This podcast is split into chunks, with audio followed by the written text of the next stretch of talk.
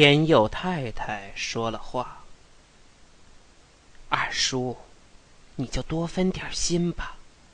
谁叫咱们是父一辈、子一辈的交情呢？”他明知道这样的话说不说都没关系，可是他必须说出来。老太太们大概都会说这种于事无益，而暂时能叫大家缓一口气的话。就是啊，老二。齐老人马上也想起话来，你还得多分分心。那用不着大哥你嘱咐。常二爷拍着胸膛说。我能尽心的地方，绝不能耍滑。说假话是狗养的。我要交代清楚，到我不能尽心的时候，大哥，你可别一口咬定说我不够朋友。哼，这才叫做天下大乱，大变人心呐。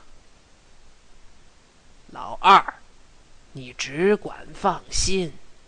看事做事，你尽到了心，我们全家感恩不尽。我们也不能抱怨你，那是我们齐家的坟地。齐老人一气儿说完，小眼睛里窝着两颗泪，他真的动了心。假如不幸，父母的棺材真叫人家给掘出来，他一辈子的苦心与劳力，岂不全都落了空？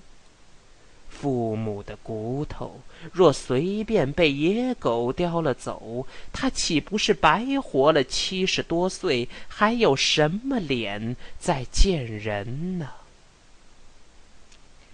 常二爷看见齐老人眼中的泪，不敢再说别的，而只好横打鼻梁，负起责任。得了，大哥，什么也甭再说了，就盼着老天爷不亏负咱们这些老实人吧。说完，他背着手慢慢往院中走。每逢他来到这里，他必定要把屋里院里全参观一遍，倒好像是游览故宫博物院呢。来到院中，他故意的夸奖那些石榴，好使齐老人把眼泪收回去。齐老人也跟着来到院中，立刻喊瑞丰拿剪子来。给二爷剪下两个石榴，给孩子们带回去。瑞丰这才出来，向常二爷行礼打招呼：“老二，不要动。”常二爷拦阻瑞丰去捡折石榴。长在树上是个玩意儿，我带回家去，还不够孩子们吃三口的呢。乡下孩子，老像饿疯了似的。瑞丰，你捡呐！齐老人坚决地说：“捡几个大的。”这时候，天佑太太在屋里低声的叫瑞轩：“老大，你搀我一把，我站不起来了。”瑞轩赶紧过去搀住了他。妈，怎么了？老大，咱们做了什么孽，至于要掘咱们的坟呢？瑞轩的手碰着了他的，冰凉。他没有话可说，但是没法子不说什么。妈，不要紧，不要紧。哪儿能可巧就轮到咱们身上呢？不至于，不至于。一边说着，他一边搀着他走，慢慢走到南屋去。妈，喝口糖水吧。不喝，我躺会儿吧。扶他卧倒。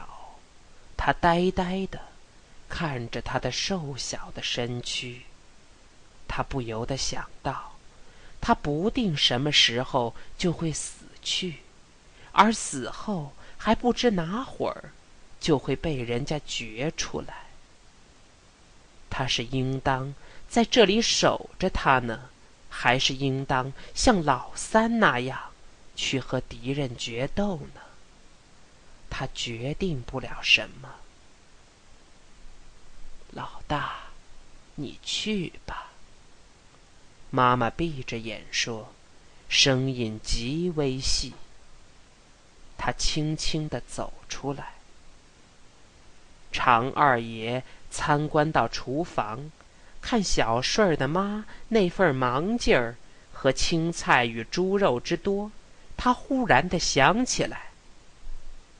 哟，明天是大哥的生日，你看我的记性有多好。说完，他跑到院中，就在石榴盆的附近给齐老人跪下了。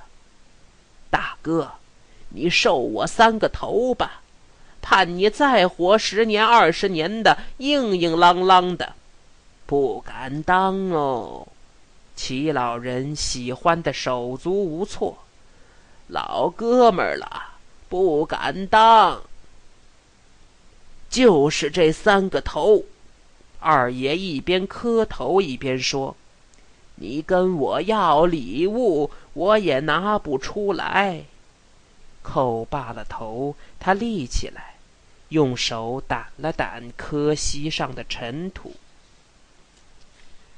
瑞轩赶紧跑过来。给常二爷作揖致谢。小顺儿以为这很好玩，小青蛙似的爬在地上，给他的小妹磕了不止三个头。小妞子笑得咯咯的，也忙着跪下给哥哥磕头。磕着磕着，两个头顶在一处，改为顶老杨。大人们。心里忧虑着坟墓的安全，而眼中看到儿童的天真，都无可如何的笑了笑。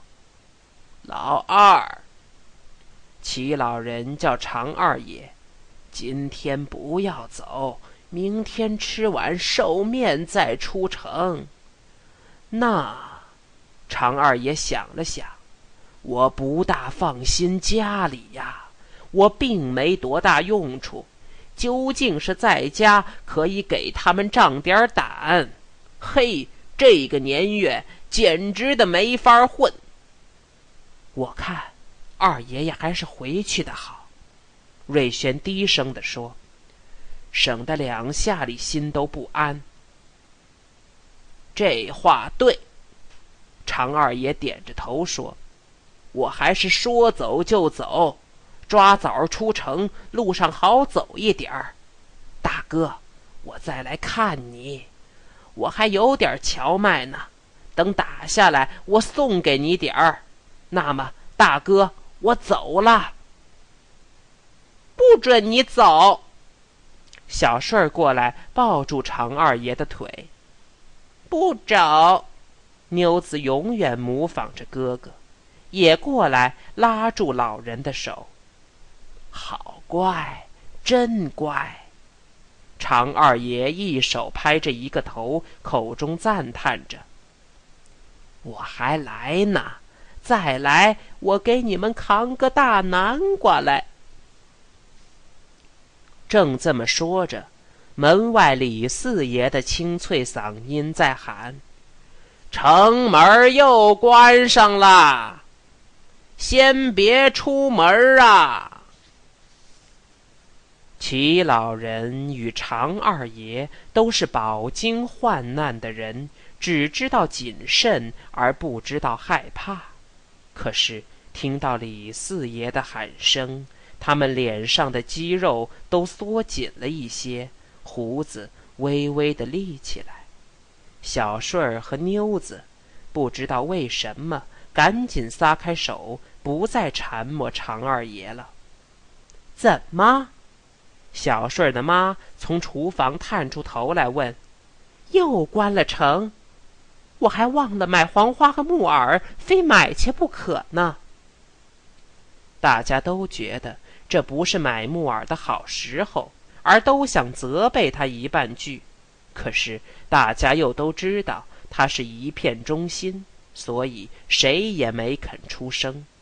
见没人搭话，他叹了口气，像蜗牛似的。把头缩回去。老二，咱们屋里坐吧。